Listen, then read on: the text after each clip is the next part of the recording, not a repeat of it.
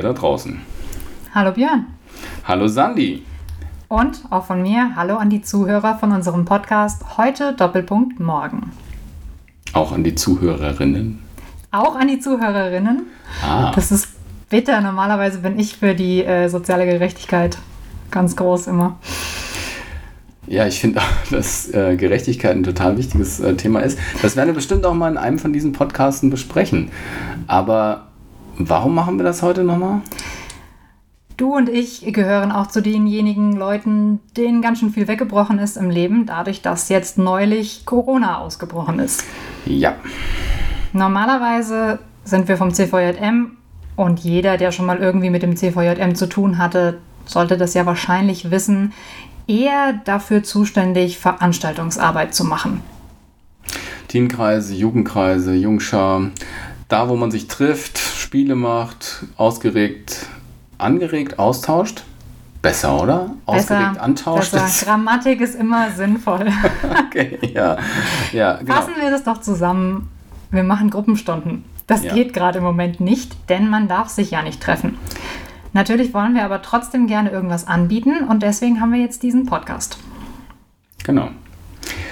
Der Podcast heißt heute Doppelpunkt Morgen und irgendwie haben wir gedacht, es gibt an jedem Tag so viel zu besprechen oder so viele Themen oder so viele Dinge, in denen man drinsteckt. Das heute ist immer das, wo alles passiert. Aber ab und zu ist es auch so, dass das heute ins Morgen reinschaut oder mein heute, was ich heute tun kann, mein Morgen beeinflusst. Und das wäre ein Traum, wenn dieser Podcast das genau macht. Dinge von heute in unser Morgen mit reinnimmt. Egal wie, ähm, egal wie das aussieht. Deswegen haben wir den Podcast so strukturiert, dass es ähm, einen Anfangsteil gibt und dass es immer ein, zum Schluss einen Ausblick sozusagen aufs Morgen geht. Wie man heute und mein Morgen sich gegenseitig beeinflussen können. Wie es da ähm, ein, vielleicht ein besseres Morgen gibt als heute. Genau. Das hast du sehr schön zusammengefasst. Danke. Ich denke, es wäre am Anfang auch noch sinnvoll, wenn die Leute ein bisschen mehr wissen als einfach nur unsere Namen. Ach, echt? Okay. Echt. Du bist die Dame, du darfst anfangen. Ja, also ich habe gesagt, ich bin die Sandy. Eigentlich habe ich natürlich einen richtigen Namen, der nicht auf einem I endet. Ich heiße Sandra Nell. Ich bin die Schriftführerin beim CVJM Kreisverband Dillkreis. Und ich bin Björn und habe einen Doppelnamen. Björn Lars. Jetzt ist es raus. Jetzt wisst ihr es alle. Wagner. Auch das ist vielleicht nicht eher ein Nachname, sondern mehr so eine Art Sammelbegriff. Aber okay, Björn Lars Wagner und ich bin Kreissekretär beim CVJM Dillkreis.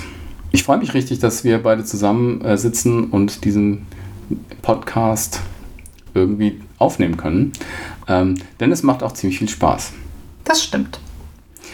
Sandy, gibt es da irgendwie in deinem Leben Sachen, die dich nachhaltig geprägt haben oder die was mit dir gemacht haben?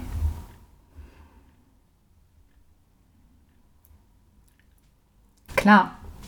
Jeder hat, denke ich mal, bezeichnende Momente oder auch Strukturen in seinem Leben, die einen prägen und die dazu beitragen, dass man eine Identität entwickelt. Das ist genau auch das Thema, um das es heute geht. Die Frage von Identität und wie sich Identität entwickelt und gestaltet. Und vielleicht auch, was Gott damit zu tun hat. Aber sag doch mal, was ist denn da so genau passiert? Oder gibt es irgendwas, was, wo du sagst, da bist du ganz besonders ähm, du geworden? Oder wie soll man das sagen? Ja, ich weiß natürlich, worauf du hinaus willst. Ich bin eine große Verfechterin von der Theorie, dass man, um zu sich selbst zu finden, sein Zuhause verlassen muss. Diese Theorie unterstütze ich vor allem, weil ich das selber gemacht habe. Ich bin ein Jahr im Ausland gewesen nach dem Abitur und war Au pair in England. Das war für mich eine sehr bezeichnende Erfahrung. Ich habe da viel über mich selber gelernt, bin, ja, ich sag's ruhig einfach mal, ich bin erwachsener geworden dadurch. Wie alt warst du? 19. Ja, genau. Ich war 19 und ich bin 20 geworden in dem Jahr. Ähm, Gerade frisch aus der Schule. Das macht schon was mit einem. Und wenn man sich die Gesellschaft oder gerade die Jugend heutzutage mal so anguckt, und das, ich weiß, das klingt jetzt, als wäre ich uralt, wenn ich das so sage, die Jugend von heute, aber es kommt ja ziemlich häufig vor, dass gerade nach dem Schulabschluss der erste Schritt ist, ins Ausland zu gehen. Ein freiwilliges soziales Jahr zu machen, was man durchaus auch im Inland machen kann. Aber Au pair steht hoch im Kurs, Work and Travel steht hoch im Kurs und das häufig möglichst weit weg. Jetzt bist du ja ein bisschen älter als ich. Unwesentlich. Unwesentlich. Ähm, hast du den Eindruck, dass das ein neues Phänomen ist, diese Identitätssuche durch das Verlassen der Heimat, oder hat es das immer schon gegeben? Das ist tatsächlich eine spannende Frage. Also unsere Gesellschaft ist ja erst ähm, seit wenigen Jahrhunderten so mobil, dass das wirklich vorkommt. Und große Auslandsreisen hat es über die meiste Zeit der Menschheitsgeschichte eh nicht gegeben. Also Politiker oder Soldaten haben ja. andere Länder gesehen. Aber ähm, wenn man aufgewachsen ist als Bauernmädchen auf dem Land, dann hat man außer seinem Dorf und das die nächstgelegene Handelspunkt, äh, wenn es eine kleine Stadt war, eben das, eigentlich wenig gesehen. Es gab dann die Bewegung der Wandervögel, und da sind junge Leute dann schon ihr eigenes Land und sich selber damit irgendwie kennenlernen gewandert. So eine von diesen Überbleibseln ist bestimmt, dass wenn Zimmerleute auf die Walz gehen. Das ist ein ziemlich guter Punkt. Das ähm, hätte ich tatsächlich auch noch ähm, in den Ring geworfen. Es gibt ja Berufsgruppen, in denen ist es relativ normal, sowas immer noch zu machen. Du hast eben Soldaten angesprochen. Man kann ja auch heute noch zum Bund gehen. Es ist nicht mehr, also man muss es nicht mehr, aber man kann es ja immer noch. Und zumindest mittlerweile auch als Bundeswehrsoldat oder Soldatin auch andere Teile der Welt sehen. Also das ist richtig. Genau, also von daher. Und es ist auf jeden Fall eine Selbsterfahrung äh, mit dabei. Also ähm, im 19. Jahrhundert gab es eine Frau namens Friederika Bremer, die hat das erste äh, Reisetagebuch von Frauen geschrieben. Das war Frauen also auch dieses Alleinreisen äh, verwehrt. Und die hat ähm, quasi das eigene im Fremden sehen. Plötzlich siehst du das eigene mit viel klareren Augen, weil du im Fremden bist. Und das war damals schon eben für diese Friederika Bremer eine ganz, ganz tolle Erfahrung, die sie dann auch in Tagebüchern ähm, verarbeitet hat. Ist heute noch lesenswert. Äh, ein toller Bericht der sie auch als in ihrer Identität geprägt und gefestigt hat. Wie würdest du sagen, hat es dich geprägt und gefestigt? Ich habe mehrere Dinge über mich und meinen Charakter gelernt. Und zwar nicht nur, weil ich die selber festgestellt habe, sondern tatsächlich auch, weil die neuen Menschen, die ich dann in meiner Umgebung hatte, mich darauf aufmerksam gemacht haben beispielsweise mich auf Charaktereigenschaften hingewiesen haben, die die besonders bemerkenswert fanden. Ja, ich glaube, bemerkenswert ist ein ganz gutes Wort. Das bemerkenswert mhm. an der Stelle. Sachen, die mir persönlich vielleicht gar nicht aufgefallen sind, weil man entweder selber gar nicht drüber nachdenkt oder von sich auf die Welt schließt und es deswegen als ziemlich normal wahrnimmt. Und wenn wir jetzt über Identität äh, reden, meinst du, deine Identität wäre anders gelaufen, wenn du nicht in England gewesen wärst? Oder ich denke schon. Sich anders ausgebildet? Ich denke schon. Alles, was man tut, trägt ja zur Bildung der Identität bei, wenn man es lässt. Genauso wie das, woher du kommst, ja auch zur Bildung deiner Identität beiträgt. Wäre jetzt mal eine interessante Frage, woher du kommst. Ich habe es ja auch noch nicht gesagt, aber. Mhm. Das ist richtig. Ich komme ursprünglich aus Medenbach, ein gutes Dillkreisdörfchen. Mittlerweile wohne ich in Erdbach. Das ist einmal über den Berg von Medenbach. Ich wollte gerade sagen, so Luftlinie irgendwie zwei Kilometer oder? Ja, also vom Haus meiner Großeltern zum Haus meiner Eltern laufe ich etwas über zwei Kilometer durch den Wald. Aber das ist natürlich auch nicht unbedingt gerade Strecke. Die einen wohnen in Medenbach und die anderen in Erdbach. Ja, ganz genau. Mhm. Ja. Genau. Mhm. Das, gut, dass du das nochmal gesagt hast, ja, denn das weiß ja sonst niemand. Mhm. Ähm, ja, aber es ist tatsächlich natürlich nah beieinander. Mhm. Ja, ist ja, also hast ja keine große Wanderungsbewegung eigentlich gemacht. Also England zwischendrin war dann schon irgendwie Das ist richtig. Es ist deutlich ähm, weiter weg gewesen. Mit der Identitätsentwicklung ist es ja im, so, dass es im Prinzip ab Tag 1, wo man auf der Welt ist, so beginnt. Ja, sogar Embryos und, äh, und Kinder im Bauch bekommen schon Eindrücke mit. Das formt schon das Gehör. Kinder erkennen die Stimme von ihren Eltern, vor allem der Mutter. Ähm, ähm, den Herzschlag äh, empfinden sie als beruhigend. Und äh, neuere Forschungen haben jetzt auch gezeigt, dass ähm, das nicht gar nicht so lange dauert, wie man bisher gedacht hat, bis ähm, Kinder quasi so ein Gefühl dafür bekommen, dass sie selber eine einzigartige Sicht der Welt haben. Also dass sie ähm, Dinge, die sie erleben, wie zum Beispiel ein besonders geformter Schnuller im Mund, ähm, der irgendwie, ähm, wenn sie dann eine Auswahl bekommen, meinetwegen zwei Bilder von diesem besonders geformten Schnuller und von einem Schnuller, der ganz normal ist, dann wenden sie sich eher dem besonders geformten Schnuller zu. Also sie verbinden etwas, was sie selber spüren und was sie auf einem Bild sehen. Und so kommen äußere Einflüsse und innere Einflüsse in der Entwicklung zusammen und bilden dann sowas wie Identität aus. Ich bin. So, kann man im Normalfall ein Kind fragen, wer bist du denn? Was wird ein Kind normalerweise antworten?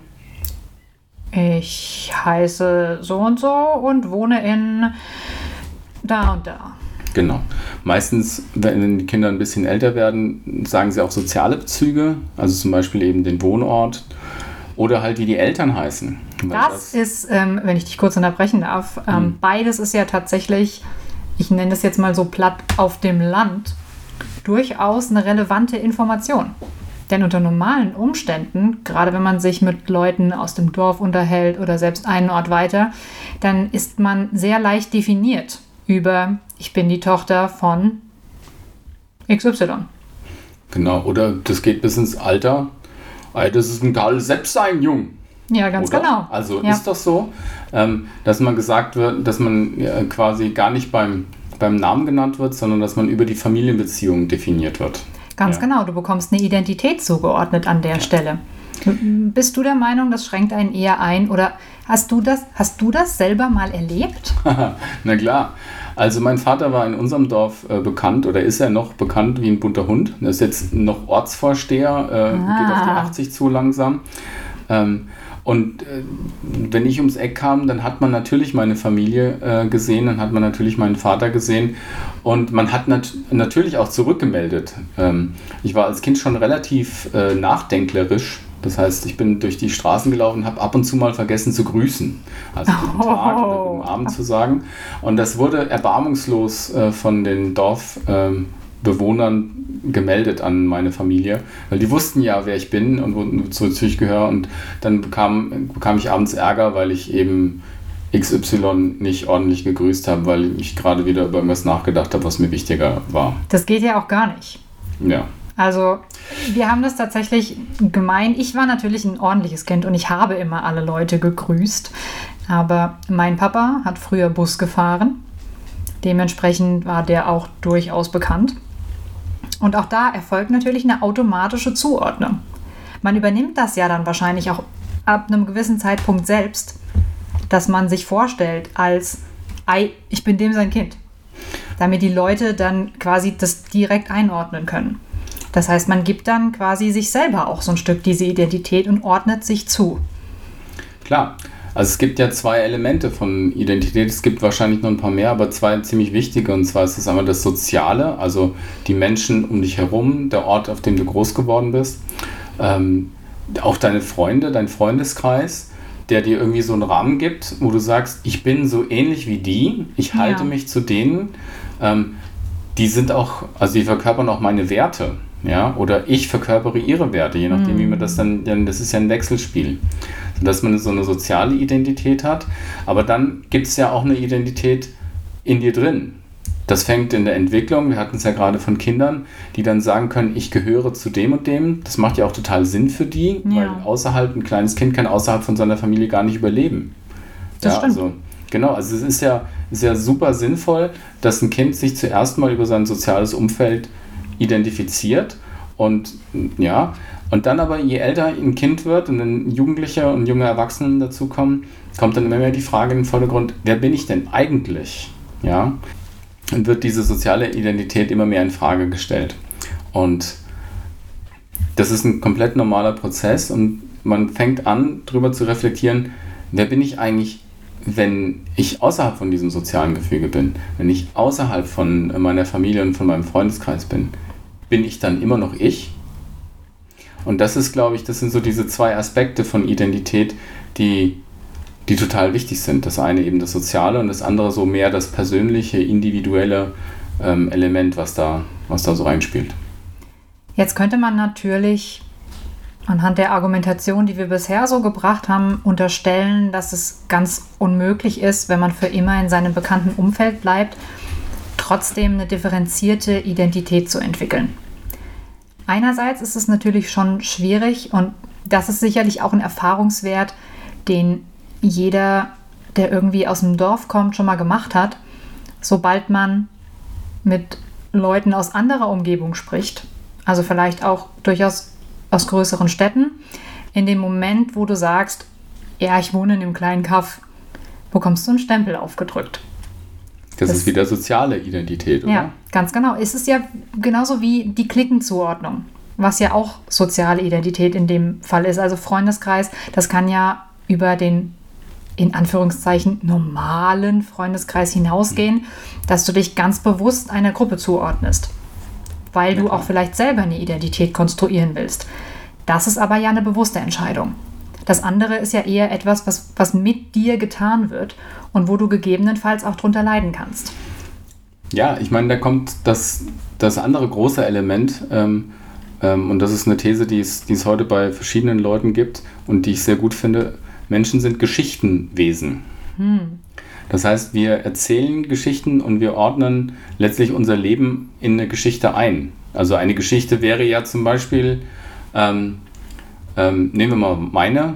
Ich bin auf einem Dorf geboren und bin dann äh, genau da zur Schule gegangen ähm, und dann bis zum Abi und dann bin ich losgegangen. Aber ich bin nicht mehr zurückgekommen in das Dorf, sondern war eine Zeit lang hier, eine Zeit lang da ähm, und habe mich als Wander so äh, empfunden. Zivildienst gemacht in Heidelberg, eine Zeit lang gearbeitet in der Nähe von Lüneburg, das ist einmal quer durch die, durch die halbe Republik ähm, dann beim CVM in Karlsruhe lange Zeit gearbeitet und jetzt eben wohne, wohne ich mit meiner Familie in Marburg.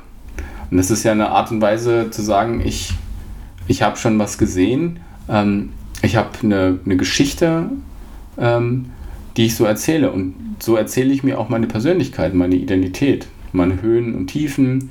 Ähm, es gibt andere Geschichten, die kreuzen meine. Zum Beispiel habe ich irgendwann geheiratet, im Jahr 2000.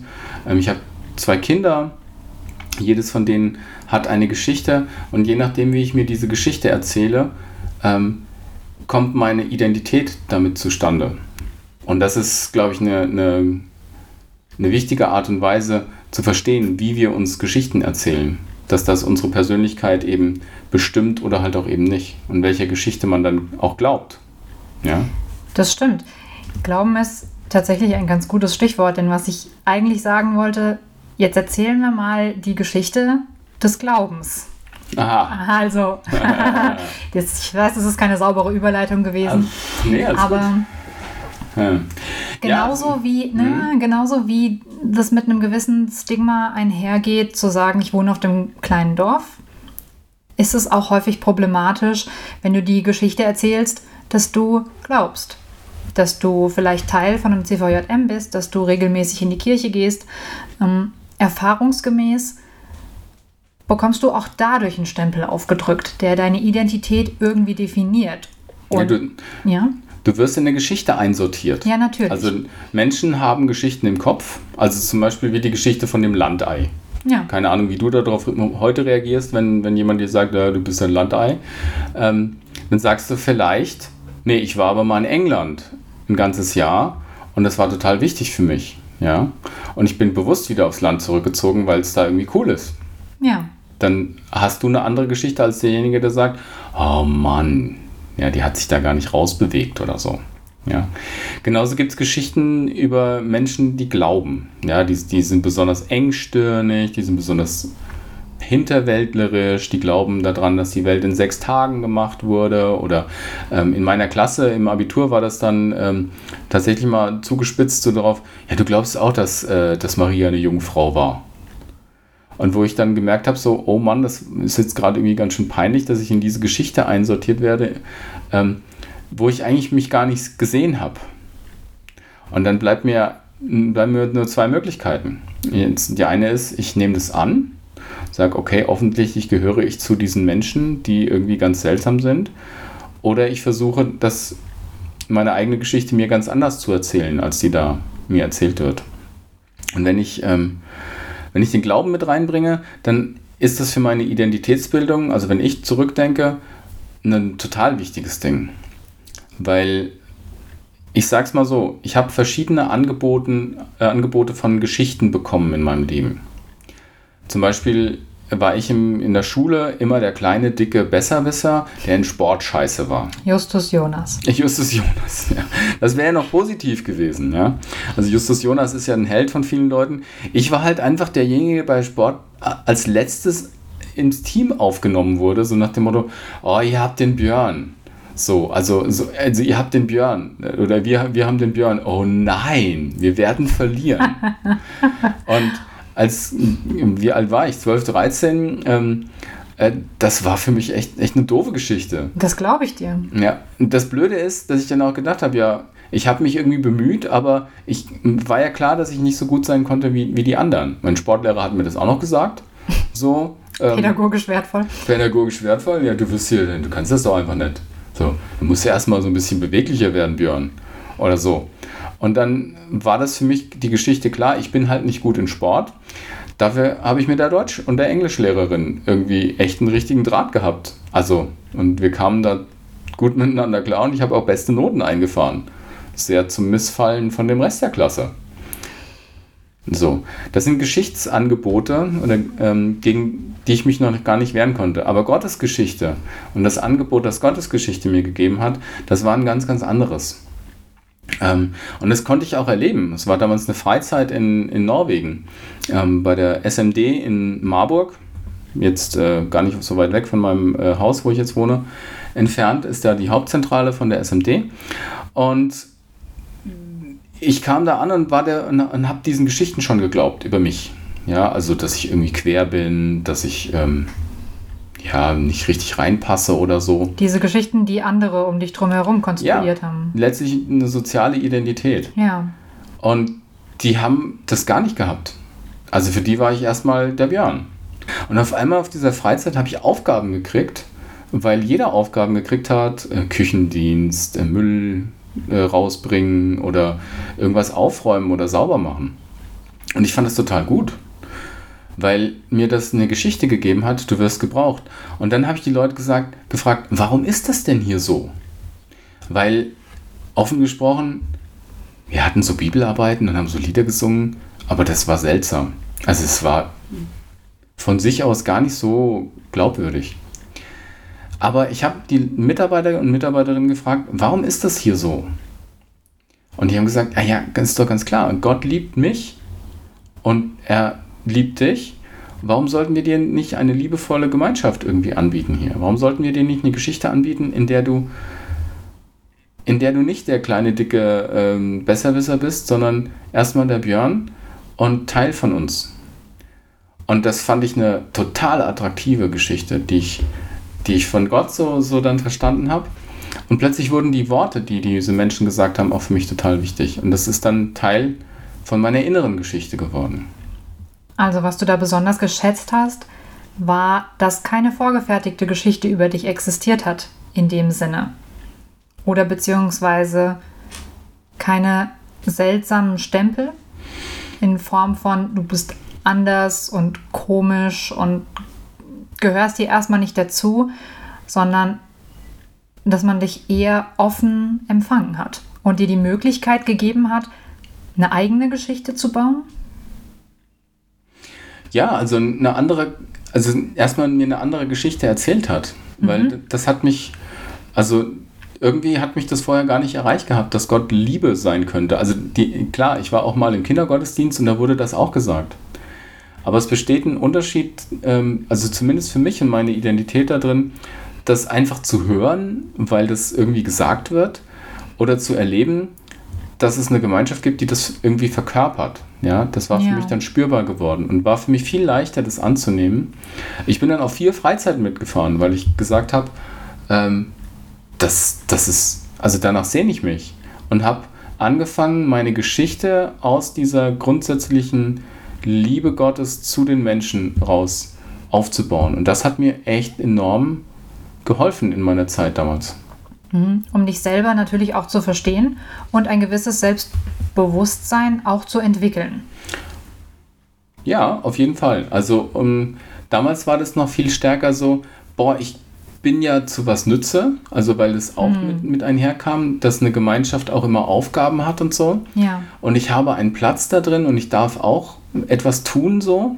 Das war für mich eine, eine große, eine schöne Sache so. Aber später dann auch damit zu sagen, und das gilt auch für meine Persönlichkeit, für meine Identität von innen, dass ich geliebt bin, dass ich angenommen bin, auch wenn ich nichts tue. Und das ist, ähm, das ist, glaube ich, eine, war eine, eine wahnsinnige Geschichte für, für meine Identität als, als junger Mensch. Also ich kann das nachvollziehen. Das ist meine Erfahrung mit, ja, gerade Freizeiten ist, was das angeht, relativ ähnlich. Und ich behaupte einfach mal, dass es vielen von unseren Zuhörern auch so gehen wird. Denn wir haben ja durchaus viele Angebote auch für Freizeiten, aber auch Gemeinschaften, die gar nicht wegfahren, aber einfach so zusammen existieren wie am Anfang gesagt, ist das ja auch irgendwie der Sinn von einem CVJM. Aber die Frage ist ja jetzt, wenn ich diese Erfahrung gemacht habe, was macht das dann mit mir, wenn ich meine Identität aufbauen möchte und wie bringe ich das vor allem auch nach außen? Wie kann ich da eine Geschichte schaffen mit Menschen, die das vielleicht nicht kennen, die genauso positiv ist, wie ich die empfinde und die nicht in diese Schiene rutscht, diese von außen konstruierten Identität, dass die Christen alle komisch sind. Also wie kann ich diese, diese Erfahrung der Liebe Gottes, die ich in so einer Gemeinschaft empfinde, wie kann ich die nach außen transportieren? Ich glaube, es kommt immer wieder darauf an, dass man sich kennenlernt oder dass man Begegnungsflächen schafft, wo man sich wirklich kennenlernen kann, wo man zu sich und seinen Sachen steht und seine Geschichte ähm, gewinnbringend erzählen kann. Aber dass der andere dann dadurch eingeladen wird. Ich habe neulich das Beispiel gehört von einer Person, die ähm, als Jugendliche ähm, von Christen, also wirklich ganz fromm, äh, fromm Christen, eher ganz viel Negatives gehört hat. So wie du lebst, ist es nicht in Ordnung. Deine Werte sind nicht gut. Ähm, du, also letztlich, du bist auf dem Weg zur Hölle so. Ja, also hm. Diese Person hat sich dann völlig abgewendet für, für ganz viele Jahre ihres Lebens davon und, und hat die, diese Geschichte über sich gehört, aber auch von den Christen so, so zusammen äh, sich gereimt. Das sind diejenigen, die mich immer nur verurteilen. Ja. Ähm, und jetzt neulich, äh, und darüber habe ich das gehört, hat sie eine christliche Veranstaltung besucht, weil jemand sie mitgebracht hat. Oh. So. Und ähm, das war eine ganz äh, wunderbare Geschichte. Und sie ist rausgegangen und hat dann äh, ihr, ihre Person da mitgebracht. Die sind ja ganz anders. das, also sind gar keine Wahnsinnigen. Ja, äh, weil sie auch wahrhaftig gar nicht wahnsinnig waren, sondern ja. scheinbar Annahme und Liebe und, und erstmal nicht ein Verurteilen, nicht ein, ein Dagegen, ja. sondern wir sind, wir, wir sind, haben eine Botschaft, die für dich ist. Ähm, verkörpert haben. Und das fand ich, das fand ich ganz, ganz enorm. Und ich glaube, jede Veränderung fängt mit einer persönlichen Sache an. Und ich glaube, Menschen ein, einzuladen, an der eigenen Geschichte teilnehmen zu lassen. Und dadurch zu hoffen, dass ihre Geschichte verändert wird, ihre Identität verändert wird durch diese persönliche Begegnung. Ich glaube, das ist eine, das ist eine gute Art und Weise, wie man Menschen deutlich machen kann, dass Christen keine Idioten oder Fanatiker oder Wahnsinnigen sind, sondern Menschen, die in ihre Identitätsgeschichte diese Geschichte von Gottes Liebe mit der Welt eingewoben haben. Oder die das leben. Aktiv Ja. nach außen tragen. Ja. Genau. Weil ich glaube, die Geschichte, die man sich selber erzählt oder die Geschichte, die in, in deinem Leben steckt, ähm, die will immer nach draußen. Nicht nur in, dem, in den Worten, sondern auch in, in dem, was du halt tust. ja. Genau. Was heißt das also jetzt für meinen Morgen? Ja, ich wollte gerade sagen, wir sind eigentlich mit dem Heute ganz gut vorangekommen, so für, für mein Heute. Und wenn wir den Blick nach morgen, nach, ähm, nach morgen werfen wollen und was es für dich heißt, vielleicht für Menschen, mit denen du im Gespräch bist, über, über wer du eigentlich bist, was dich geprägt hat, dann haben wir einfach ein paar Fragen mitgebracht. Welche Geschichte erzählst du dir eigentlich, wer du bist und wie du geworden bist? Denk Ja. mal drüber nach. Insbesondere, wie du geworden bist. Also wie du zu dem geworden bist, der du heute bist. Was steckt dahinter? Wie sehr hast du dich da vielleicht auch von deinem Umfeld beeinflussen lassen? Ob du es jetzt schon bewusst erkannt hast oder ob da irgendwie noch was Unterbewusstes drin steckt. Und da kann einfach hilfreich sein, drüber nachzudenken, welche Anekdoten erzählst du, welche Witze oder welche witzigen Geschichten von dir. Weil das bleibt ja total hängen. So, und ob das was mit deiner Sicht zu tun hat, wenn du zum Beispiel immer ein tollpatschiges Kind warst, dass du dann tollpatschige Gesch- Geschichten erzählst und dabei dir eigentlich immer wieder sagst, ich bin ja eigentlich ganz schön tollpatschig. So. Ja, man zementiert ja ein Bild, indem man das beispielsweise immer wieder erzählt. Und ganz klar, die andere Richtung, über die man sich äh, weiter überlegen kann, was sagen eigentlich die anderen von dir, wer du bist? Wie würde dich deine beste Freundin oder dein bester Freund vorstellen? Das ist der und der. Was macht die und die denn gerne? Oder ja, wie, ähm, wie ist die denn so aufgestellt? Und vielleicht auch die Frage, wenn andere was über dich sagen, was macht dir das aus? Ist das für dich wichtig? Ist das für dich egal? Ähm, würdest du das gerne verändern? Und ganz zum Schluss natürlich, was würde sich in deiner Geschichte und in der Geschichte, die andere über dich sagen, verändern, wenn sich wie so eine heimliche Melodie diese Geschichte der Liebe Gottes mit den Menschen da so reinmengt? Wenn du tatsächlich angenommen bist, wenn du nichts zuerst leisten musst, sondern ähm, einfach erstmal in Gott, mit Gottes Geschichte sozusagen verwoben äh, werden kannst. Das wäre eine gute Idee für dein Morgen, für euer Morgen, die ihr das hört, ähm, darüber nachzudenken. Ich denke auch. Wenn ihr mehr wissen wollt über den CVM oder über seine Arbeit, dann haben wir ganz viele Webseiten. Der CVM Dillkreis, den findet man unter cvm-dillkreis.de, den CVM Deutschland, cvm.de und auch unseren Landesverband, den CVM Westpunkt. Ihr könnt es euch vorstellen, cvm-westpunkt.de.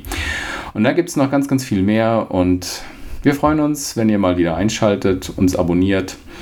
Genau. Oder sonst irgendwie an der Stange bleibt. Ich sag Tschüss. Und ich ebenfalls. Hoffentlich bis zum nächsten Mal.